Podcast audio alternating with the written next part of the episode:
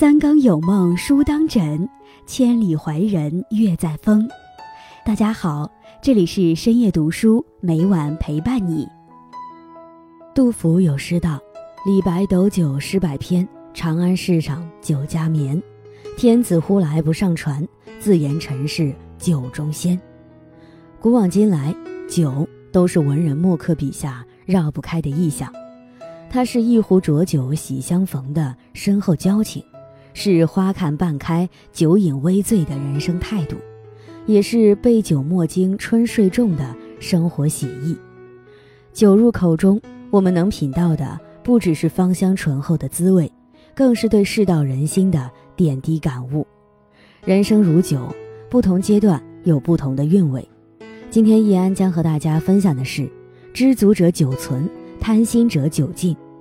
在开始今天的节目之前，希望大家能点击订阅和小铃铛。你的点赞和评论是我最大的动力。感谢大家的喜欢。深夜读书因你们而精彩。人生是什么？有人说人生如戏，哭也好，笑也罢，没人能逃得过这个舞台。有人说人生如草，不似夏花般绚烂，却也在四季轮回中倔强生长。有人说人生如梦，蓦然回首，万事空，似幻又似真；还有人说人生如棋，赢固然漂亮圆满，输也要落子无悔。要我说，人生更像一杯酒，酒中有苦烈辛辣，也有甘香鲜醇；人生有苦涩辛酸，也有愉悦甘甜。但好在苦涩尽处便是回甘。人生如酒，克制是一种修为。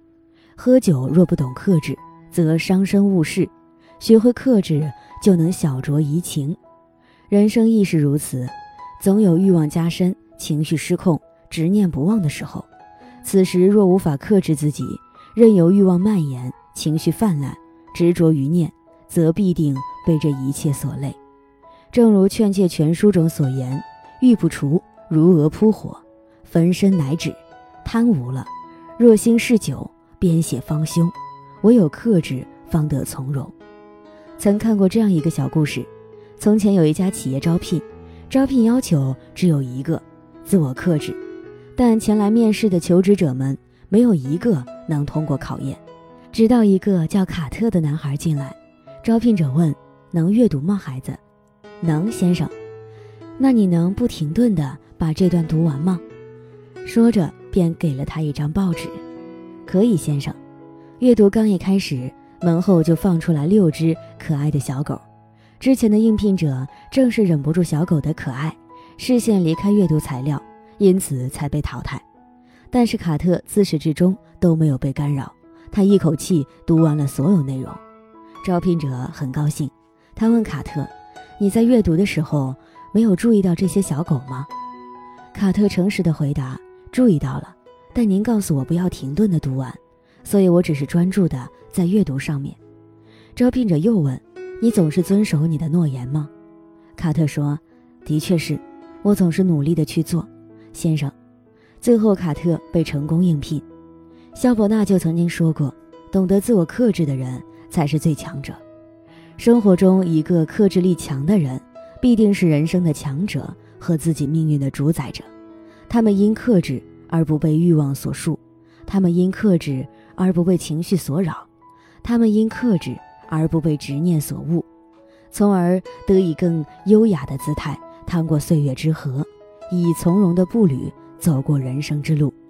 这是一种习惯，也是一种品德，更是一个人最大的修为。人生因克制而极致，人生如酒，微醺是一种境界。关于喝酒，曾看过这样一则趣闻。话说明朝洪武年间，有人向朱元璋进贡了一个九龙杯。有一次，他宴请大臣，特意拿出了九龙杯和美酒，赐群臣每人一杯。倒酒时，一些自制功高的大臣将酒斟得满满的，却一滴都没有喝到；反而那些只倒半杯的大臣，却尝到了美酒。众人疑惑之时，朱元璋开口道：“这就是九龙杯的奥妙。圣人曰：千招易，满招损，众爱卿今日一事，其公道，以为如何？知足者久存，贪心者久尽。酒既贪杯，人既太满，只有半微才最酣美。这也应了《菜根谭》中的一句话：“花看半开，酒饮微醉，此中大有佳趣。”人生之事何尝不是如此？不必事事追求完美，一半才是恰到好处，才是长久之道。正所谓“大成若缺，其用不必”。这苍茫人间，从来就没有十分圆满、毫无缺憾的人和事。因此，学会不追求完美，不求全责备，不苛求圆满，才是获得幸福的真谛。岳云鹏在镜头前，一副贱萌的样子取悦大众，但现实中他的经历磨练，为人沉默而严肃。沈腾以喜剧出道，一言一行都带着笑料。而现实中的他常常为了剧本而陷入抑郁。弘一法师去世的时候留下四个字：悲心交集。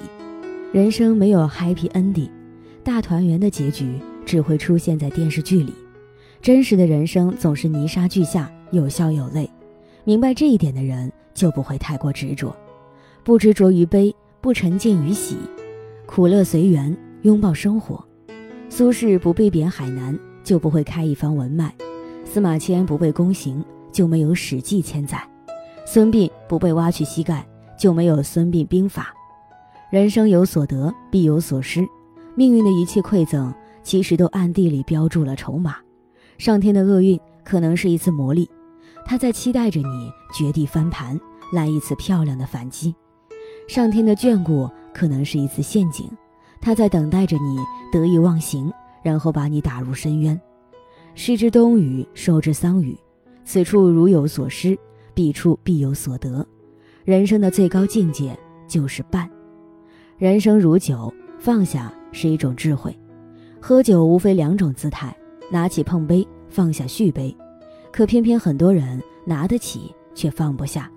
就像这大千世界，红尘万丈，每个人为了各自的利益东奔西忙。于是被蛊惑了初心，失去了自我，迷失了方向，而这一切都源于自己内心的看不开和放不下。正如佛经所云：“世上本无事，庸人自扰之。”人生就应该像喝酒一般，拿得起，放得下，才能够轻松自在。从前有一个富翁，他从来没有体会过快乐，于是背着家财万贯，到处寻找快乐。可任他走遍万水千山，依旧不知快乐所踪。一天，他正坐在路边唉声叹气，走过一个樵夫，上前问他：“你怎么了？”富翁没精打采地回答：“我虽有金银财宝，却找不到快乐的感觉，这到底是为什么？”樵夫放下那担沉甸甸的柴，擦擦脸上的汗水，舒心地说：“其实快乐很简单，对我来说，放下就是快乐呀。”听了这话，富翁恍然大悟：是啊，自己背负那么重的金银财宝，整天忧心忡忡，怎么会有快乐呢？后来他将钱财散尽，用来接济穷人，如此他放下了压在身上的重担，也解开了心灵的包袱，终于找到了快乐。正所谓得之坦然，失之自然，人生就应该像手中的那杯酒，该拿时痛快举起，该放时。毫不犹豫，只有这样，才有更多的精力去拥抱美好。《生活万岁》里有段话写得很好：活着特别好，特别有趣，可以体会苦，然后特别甜，细品之下深以为然。人生如酒，酒似人生，漫长的一生都浓缩在了这一杯酒中。唯有学会克制，把握寸度，懂得放下，才能在苦涩中品到甘甜。与朋友们共勉。今天分享到这里，如果你也喜欢这篇文章，并且让你深有感触，希望你能分享给身边的人，让我们一起在阅读中成为更好的自己。最后，在 YouTube 和 Facebook 上都能找到深夜读书哦，也期待与你的互动。感谢你的收看，我们下期再见。